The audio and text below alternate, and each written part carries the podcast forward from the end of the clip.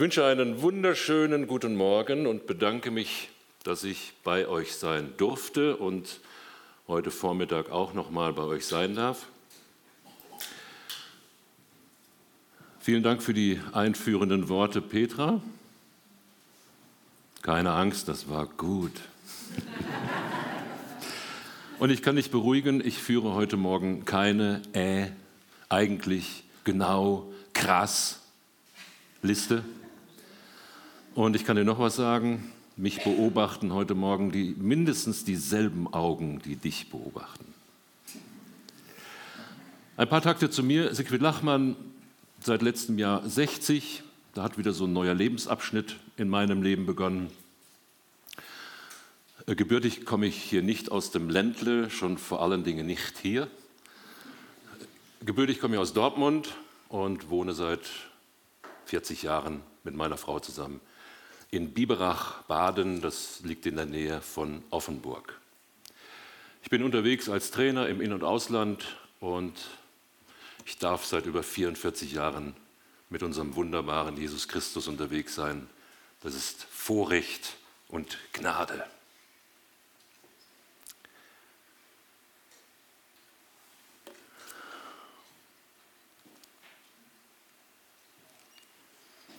Das Thema ist etwas herausfordernd heute Morgen. Wer sich auf dich verlässt, der ist verlassen. Rudi, das kriegen wir schon hin. Du kannst dich da auf alles bei mir verlassen. Ich bin bei dir. Und dann kam von ihm der Satz, Sigi, ich kenne dich. Wenn ich mich auf dich verlasse, dann bin ich verlassen. Und vielleicht kennt ihr diesen Spruch ja auch. Und die Textstelle von heute, die wir eben schon hören durften, die hat viel mit Vertrauen zu tun. Vertrauen, sich auf irgendjemand in dieser Welt verlassen zu können. Und genau das sprüht so förmlich aus jeder Pore unseres Textes aus den Sprüchen. Verlass dich auf mich, dann bist du verlassen. Wer hat diesen Satz nicht von uns schon erfahren. Vertrauen, sich jemandem anvertrauen, ihm etwas zutrauen, zuverlässig sein. Wer ist das noch in dieser Welt? Ich hatte mal die Zusage für einen großen Auftrag in einem Stahlwerk und ich habe mich auf diese Zusage und auf diesen Vertrag verlassen habe ein Jahr mit dieser Firma darauf zugearbeitet, 5000 Mitarbeiter zu schulen. Und dann haben mein Kollege und ich die ersten Seminare geleitet und kurz drauf kam die Kündigung. Die stand vorm Abgrund. Ich wusste nicht, wie es weitergeht. Ein Bekannter von mir, Bobby, bei dem wusste ich, das ist ein notorischer Typ, der immer zu spät kommt. Auf den kannst du dich nicht verlassen. Das war so der Vorreiter der Bahn. Und auch die Rentenversicherung ist auch so eine, auch so eine Geschichte. Kann ich mich wirklich darauf verlassen, dass ich die Kohle jeden Monat bekomme, wenn es dann mal so weit ist in meinem Leben? Also, im Grunde genommen also dieses Menschliche, also dieses, was von, von Menschen gemacht, erschaffen wird, fällt ja alles unter dem Raster der Endlichkeit.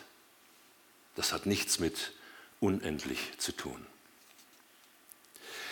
Vertrauen und sich verlassen zu können auf andere, um das leben zu können, bedarf es Vorbilder, die genau das vorgemacht haben, die das gelebt haben, wo du weißt, das funktioniert in gewisser Weise. Und auch, besonders in der heutigen Zeit, Vorbilder zu haben, die auch um Versagen wissen, die sagen, das haut bei mir aber nicht immer hin. Ich bin immer noch Mensch. Ich habe meine Fehler, ich habe meine Macken und meine Kanten.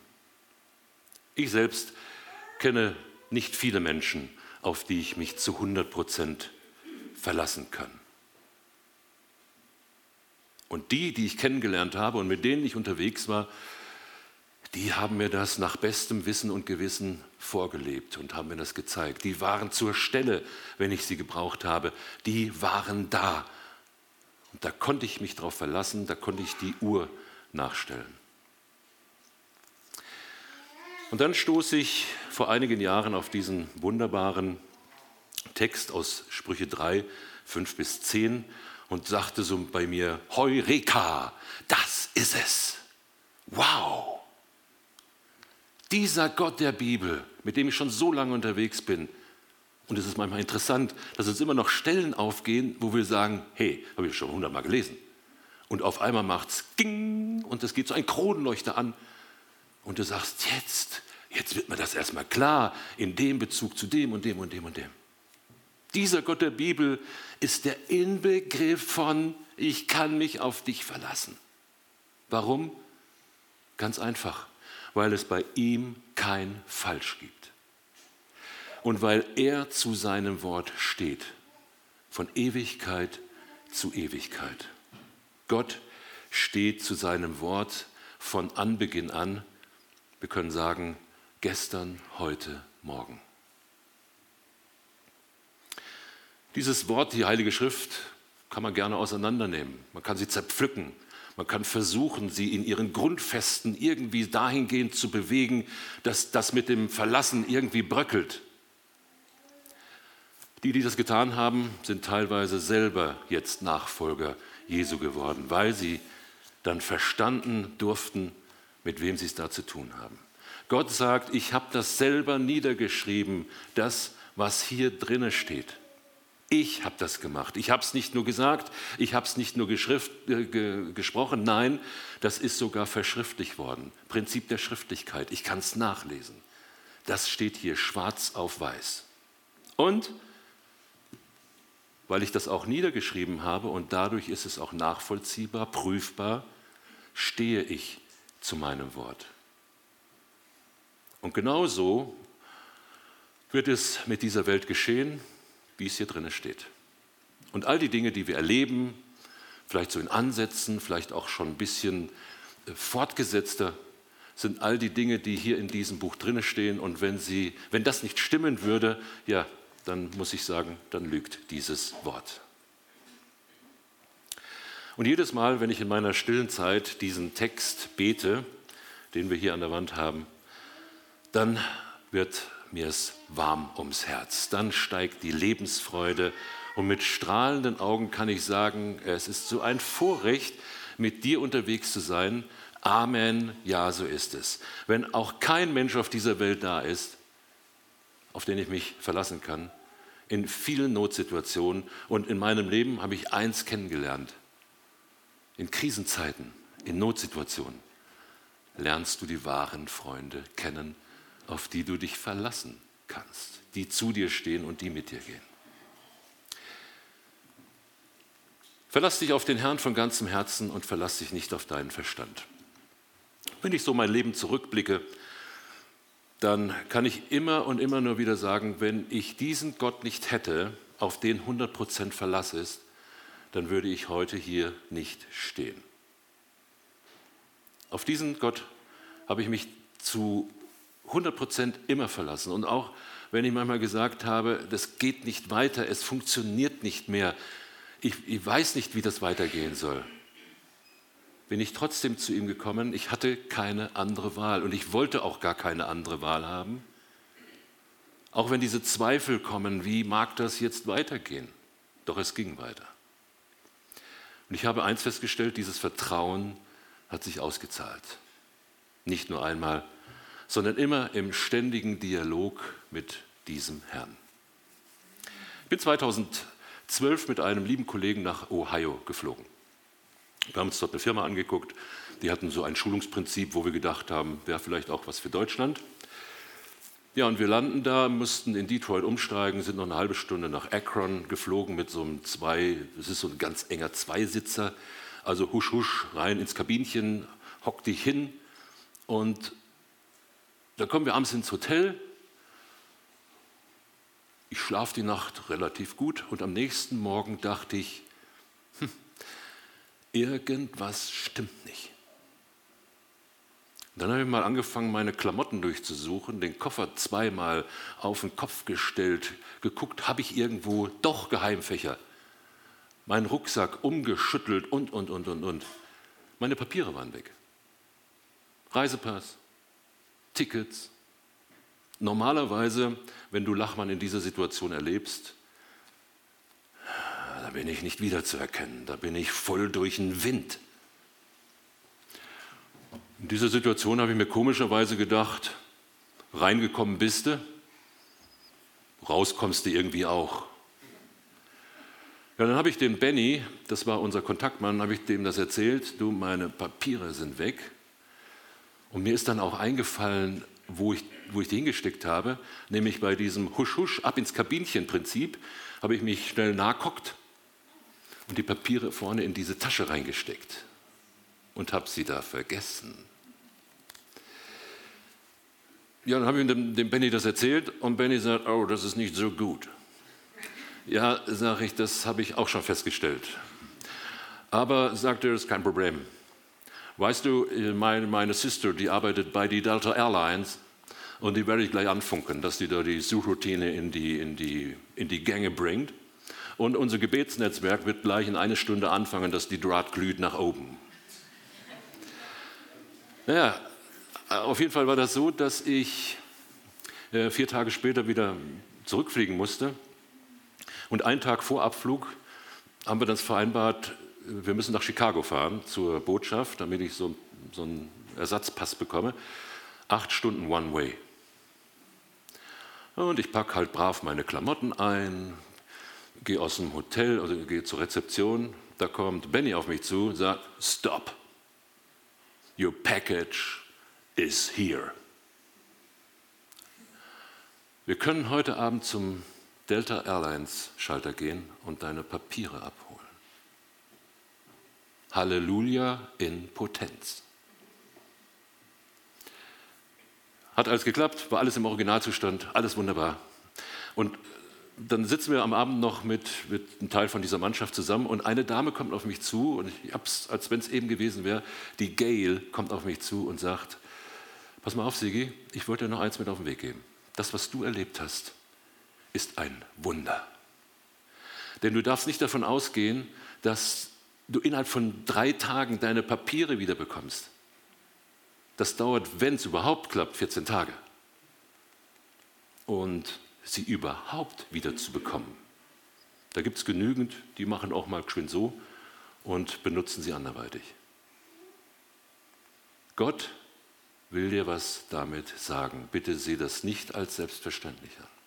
Ich muss dazu sagen, zu dieser Zeit war ich gemeindefern. Ich hatte mich mit meinem Pastor richtig in die Wolle gekriegt.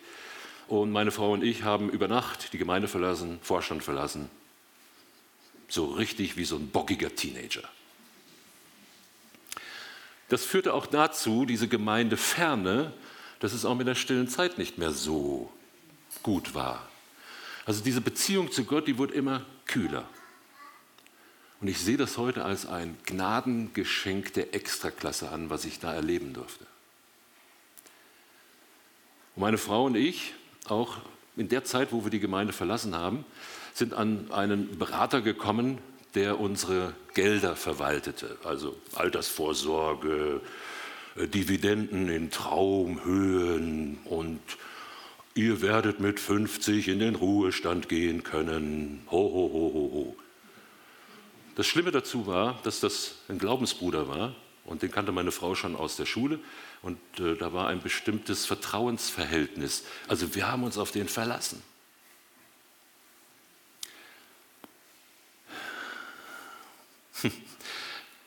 Geld und Gold standen im Mittelpunkt. Kennen Sie den Satz, Gier frisst Hirn? Haben wir erlebt. Noch mehr, noch mehr. Dollarzeichen hier, Eurozeichen da. Im Endeffekt lief es so, dass wir heutzutage 60 Prozent unserer Altersvorsorge verloren haben. Also meine Frau und ich dürfen richtig gut kämpfen noch, dass wir irgendwie das Alter überleben. Aber mittlerweile ist mein Vertrauen zu Gott so groß, dass ich weiß, Das kriegt er auch noch hin. Also wenn mir einer die Papiere innerhalb von drei Tagen wieder besorgt, ist er noch zu ganz anderen Dingen fähig. Wir dachten, dass wir das alles schon ohne ihn schafften. Wir dachten, im Geld ist die Glückseligkeit, auf das man sich verlassen kann. Es war letztlich alles Schall und Rauch. Wir waren wie verblendet. Ich liebe dich von ganzem Herzen, so sagen sich das Menschen, die sich ganz dolle lieb haben von ganzem Herzen. Wie kann das noch verstanden werden? Folgende Synonyme habe ich dazu mal gefunden. Inbrünstig, durchdringend, flammend, flehentlich, heißblütig, inständig, leidenschaftlich, munter, temperamentvoll, ungehemmt, ungestüm, ungezähmt, ungezügelt, eindringlich. Es reicht. Und hier können wir uns mal selbst fragen, welche dieser Synonyme auf das Verhältnis von mir, von dir, von uns zu diesem heiligen Gott wie es damit aussieht. In welchen Situationen, meistens dann, wenn es brenzlig wird, verlasse ich mich auf den Herrn von ganzem Herzen? Und wo sind die Situationen, wo ich sage, ich setze mal lieber meinen Verstand ein? Gott wird das letzte Drittel dann schon irgendwie dazu bekommen. Wie viel Zeit habe ich übrig für ihn? Welchen Einsatz bringe ich für ihn? Merkt man mir Hingabe, Liebe von ganzem Herzen an. Auf einen Partner verlasse ich mich. Ich vertraue dieser Person. Und dasselbe erwarte ich auch von ihm oder ihr. Und wenn ich mich auf den, Herz, auf den Herrn von ganzem Herzen verlasse, dann bitte in allen Dingen meines Lebens. Mein Verstand ist so ein variabel Ding. Eben dachte ich so, jetzt denke ich so je nachdem auch wie der Verstand gespeist wird und wes Geistes Kind er ist. Und hier schreitet Gott wieder ein, wenn es hier heißt, von ganzem Herzen, dann will er auch, dass wir ihm voll und ganz nachfolgen. Sei ganz sein oder lass es ganz sein. Gott mag keine halben Sachen. Ja, und da ist natürlich die Frage, wie gehe ich mit meinem Verstand um? Mit was füttere ich denn so meinen Verstand? Und was darf da in meine Gehirnwindungen Tag für Tag rein und was darf da rein ungefiltert?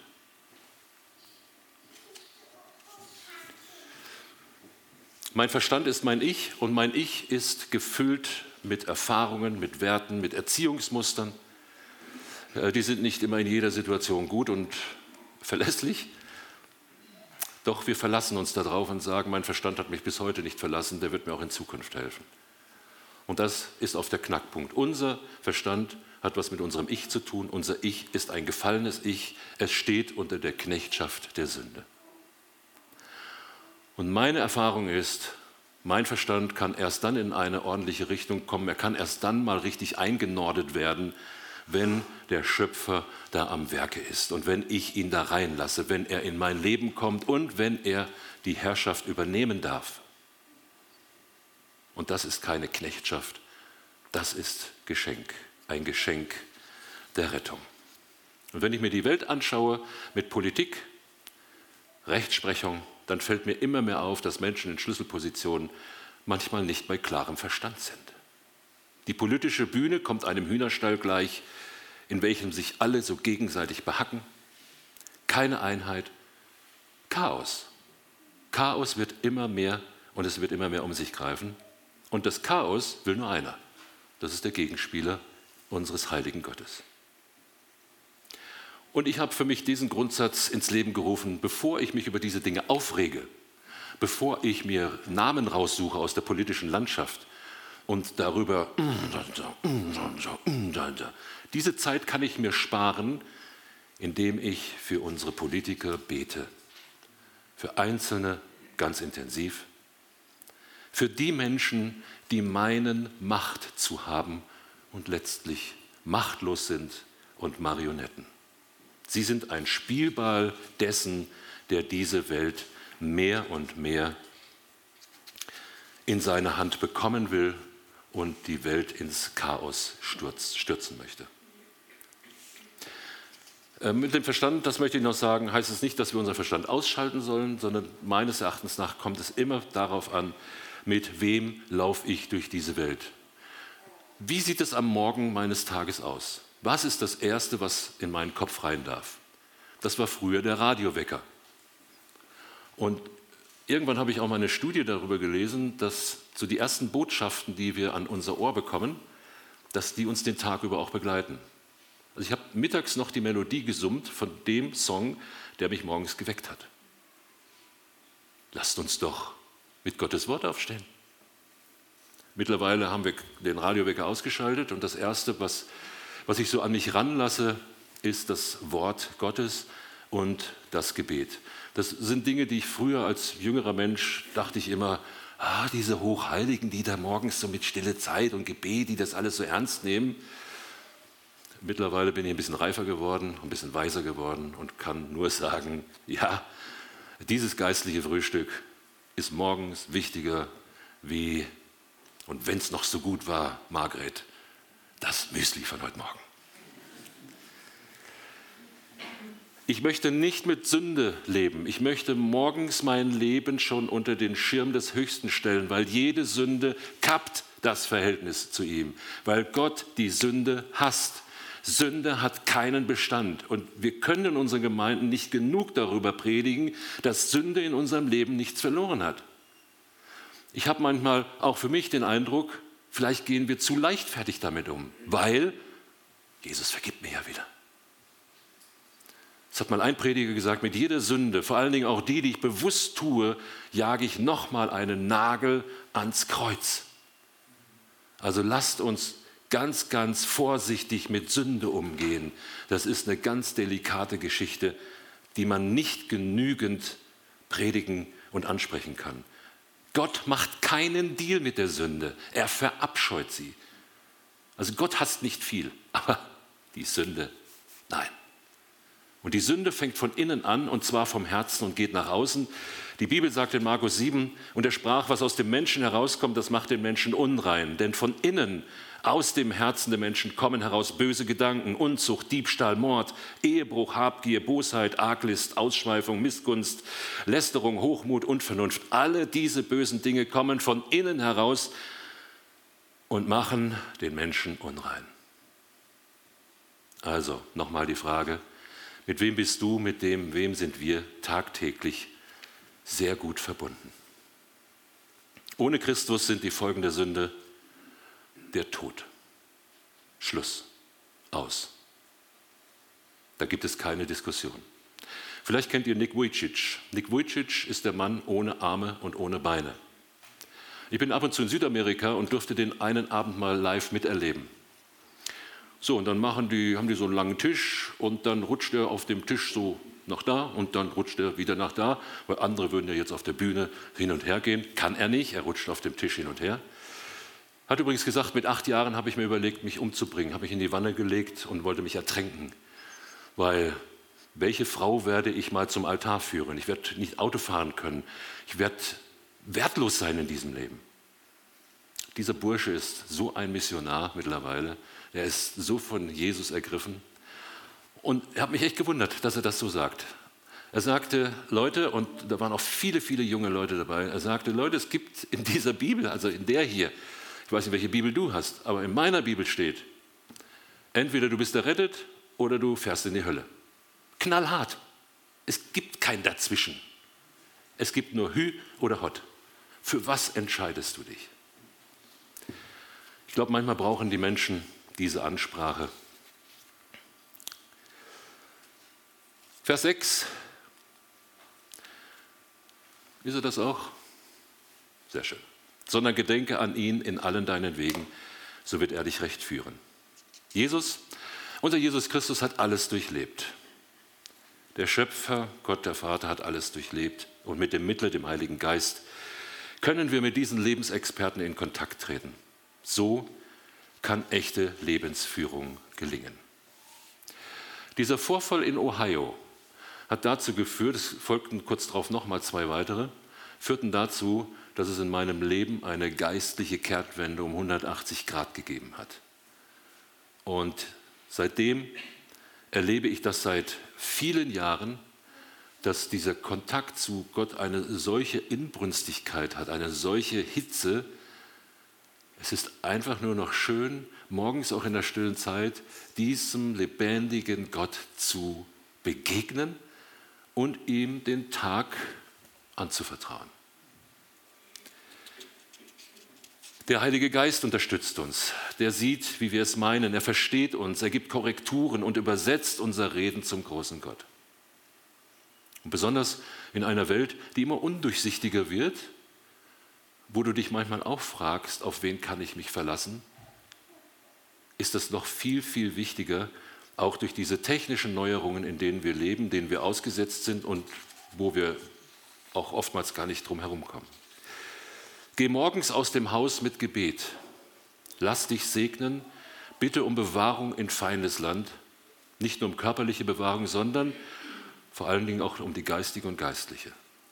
Manchmal mag man bei den Tagesgeschehnissen durchdrehen und wir brauchen diese göttliche Gelassenheit, um die Dinge ertragen zu können. Und um nicht selbst Dummheiten zu bauen, weil wir aggressiv werden und das alles nicht mehr verstehen. Gottes, äh, unser Wort sagt es sehr deutlich, gedenke an ihn in allen deinen Wegen. Bedeutet nicht nur ab und zu. Also vielleicht so den Demi-Do-Tarif für Gott. Dienstag, Mittwoch, Donnerstag. Da möchte ich mit dir durchs Leben gehen. Montag, Freitag, lass bitte frei für mich. Gedenke an ihn in allen deinen Wegen. Nicht nur ab und zu, wenn wir uns vielleicht unwohl fühlen, wenn wir nicht sicher sind, wenn uns Angst überfällt. In allen deinen Wegen bedeutet permanent, immer, jede Sekunde. Ich erinnere mich an frühere Zeiten in meinem Leben, wo ich dieses Instant-Christsein gelebt habe. Morgens ein Losungswort in den Becher, heißt Wasser drauf und umrühren. Und das soll dann die geistliche Kraftnahrung für den Tag sein. Noch einmal, das alles schaffe ich nur durch den laufenden Kontakt zu ihm. Ich stehe manchmal in Seminaren, also gestern nicht. Ich hatte gestern so liebe Teilnehmerinnen und Teilnehmer, das könnt ihr euch gar nicht vorstellen. Aber dann toure ich so nach Berlin, nach Hamburg, nach Köln, da, da, da, da, da, da, da. Und dann gibt es manchmal solche, ich benenne sie immer intern für mich Stinkstiefel, die versuchen dir die Veranstaltung irgendwie miesgrämig zu machen. Und dann drehe ich mich um, muss irgendwas am Flipchart schreiben und Vater, du siehst doch diesen Typen da hinten links. Äh, könntest du bitte mal jetzt sofort eingreifen? Der sprengt mir die Veranstaltung. Es gibt so ein paar Stoßgebete, die ich, die ich hochschicke und ich weiß, wie ich mit meinem Gott mittlerweile reden kann und er hat mir schon so oft rausgeholfen. Ich erinnere mich an Stuttgart, ein Seminar. Da sitzt einer ganz rechts hinten in diesem U und in der Vorstellungsrunde fängt er schon an rumzulernen. Also ich möchte mal gern wissen, was Sie mir hier noch beibringen wollen. Ich habe zig Seminare besucht, da wollte ich jetzt fragen, warum sind Sie dann heute noch hier? Ich habe zig Seminare besucht, na, fangen Sie mal an. Und ich mache dann immer Notizen während der Vorstellungsrunde und während dem Schreiben habe ich schon gebetet. Äh, mein lieber Vater, hinten rechts, der, der sich jetzt gerade vorstellt, könntest du da mal einen Schwung Heiligen Geist schicken? Ich habe es mir zur Regel gemacht, wenn ich solche Typen drin habe, dann gehe ich in der ersten Pause auf die zu. Gleich Konfrontation extrem. Und dann habe ich da angesprochen und äh, auch in den, den, nächsten anderthalb Stunden bis zur Kaffeepause hat er ein bisschen was von sich gegeben und ich dachte so in mir, boah, der hat Leiden, was aus jeder Pore bei ihm rauskommt. Dem geht es nicht gut. Und habe versucht, ihn da abzuholen. Sagt, kann das sein? Also ich hoffe mal, dass die ersten zwei Stunden für Sie jetzt ganz okay waren. Äh, kann das sein, dass es bei Ihnen so ein bisschen problematisch ist? Job, also Sie haben erzählt, jedes Jahr müssen Sie 20 Prozent mehr Umsatz bringen. Dann ist er aufgetaucht und wir haben die Kaffeepause, eine halbe, 20 Minuten miteinander verbracht, in der Mittagspause. Und wir sind heute gute Bekannte. Ich würde jetzt nicht sagen Freunde, aber gute Bekannte.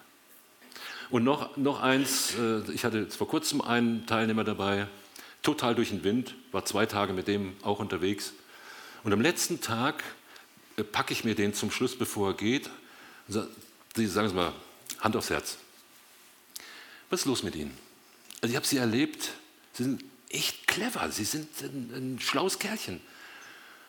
Aber was, was ist da los, auch mit Ihrem Job? Sie, Sie sind kurz vorm Burnout. Er sagte, ich habe schon einen hinter mir.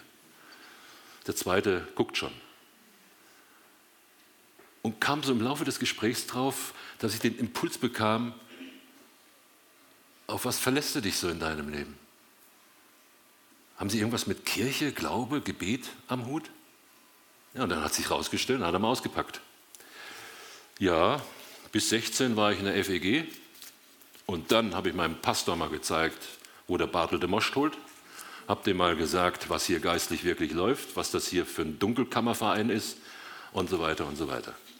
Wisst ihr, was daraus geworden ist? Es ist das daraus geworden, dass ich ihm zum Schluss gesagt habe, also wir waren ja per Du mittlerweile, ist es okay, wenn ich für dich bete? Fing an zu heulen. Ja, mach das, mach das bitte. Tja, und wir haben jetzt zwei, drei Sitzungen schon miteinander gehabt und ich bin so froh, dass ich da unseren Herrn und Heiland verherrlichen darf für ihn und hoffe, hoffe, dass er auf die Spur, wo er mit 16 unterwegs war, dass er da wieder aufgegleist wird und äh, weitergeht diesen Weg. Vers 7. Dünke dich nicht weise zu sein, sondern fürchte den Herrn und weiche vom Bösen. Weisheit für das Leben erlangen wir durch ihn. Keine Literatur, kein weiser Mensch, kein Erleuchteter hier auf Erden wird uns den Weg weisen, auch kein System. In schwierigen Situationen meines Lebens hat mir bis heute kein noch so ausgeklügeltes System geholfen, rauszukommen, sondern etwas ganz anderes. Es war der kindliche Glaube, der kindliche Glaube, dem zu vertrauen, der mir bis dato auch geholfen hat. Der kindliche Glaube und das Gebet auf Knien.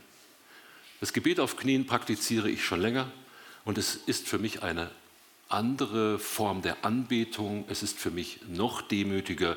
Ein lieber Bruder von mir, der geht manchmal sogar mit dem ganzen Körper auf den Boden und sagt, das ist, das ist für mich das Allerdemütigste, so vor Gott zu liegen. Das hat nichts mit einer Form oder sonst was zu tun, sondern es hat hier was mit zu tun, mit unserer Herzenseinstellung. Klimawandel, Krankheiten, Einseitigkeit der Menschen, das Hinterherlaufen vorgegebener Meinungsbilder. Die Menschheit ist wie blind, teilweise, und bitte lasst uns aufpassen, dass wir nicht selber blind werden, sondern dass uns immer wieder die Augen geöffnet werden. Was lassen wir in unser Leben rein? Wer bestimmt es? Mit was füttere ich meinen Geist? Wer darf da rein? Habe ich tagtäglich diesen Wächter, den ich vor mein, meine Ohren, vor meine Augen stelle Manchmal ist es auch ganz gut, wenn da noch einer vom Mund ist. Habe ich da einen, den ich jeden Tag wieder neu aktiviere und den ich darum bitte, pass auf, was ich sage. Zunge, über die Zunge zu sprechen, ist auch eine Predigtreihe wert, was da so alles passiert. Schlimme Dinge, die du zu anderen gesagt hast, kannst du vergleichen wie Schmetterlinge. Schmetterlinge fängst du nicht mehr ein. Und diese ausgesprochenen Worte fängst du auch nicht mehr ein. Vers 8, das wird deinem Leibe gesund sein und deine Gebeine erquicken. Wer will das nicht? Gesundheit. Gesundheit ist nicht alles, aber ohne Gesundheit ist alles nichts. Und es gab mal eine Studie, die besagte, wer betet, lebt besser. Hat nichts mit Geld zu tun, sondern mit dem inneren Reichtum, den wir dadurch erleben. Ich für mich spreche davon göttlicher Gelassenheit. Und vielleicht kennt ihr dieses Zitat von Nieberg, Gott Gib mir die Gelassenheit, Dinge hinzunehmen, die ich nicht ändern kann. Den Mut, Dinge zu ändern, die ich ändern kann. Und die Weisheit, das eine vom anderen zu unterscheiden. Ich habe festgestellt, dass die göttliche Gelassenheit eine ganz andere ist. Und der möchte ich mich immer mehr und mehr nähren. Bitte darum fast täglich. Gelassenheit, die von ihm kommt.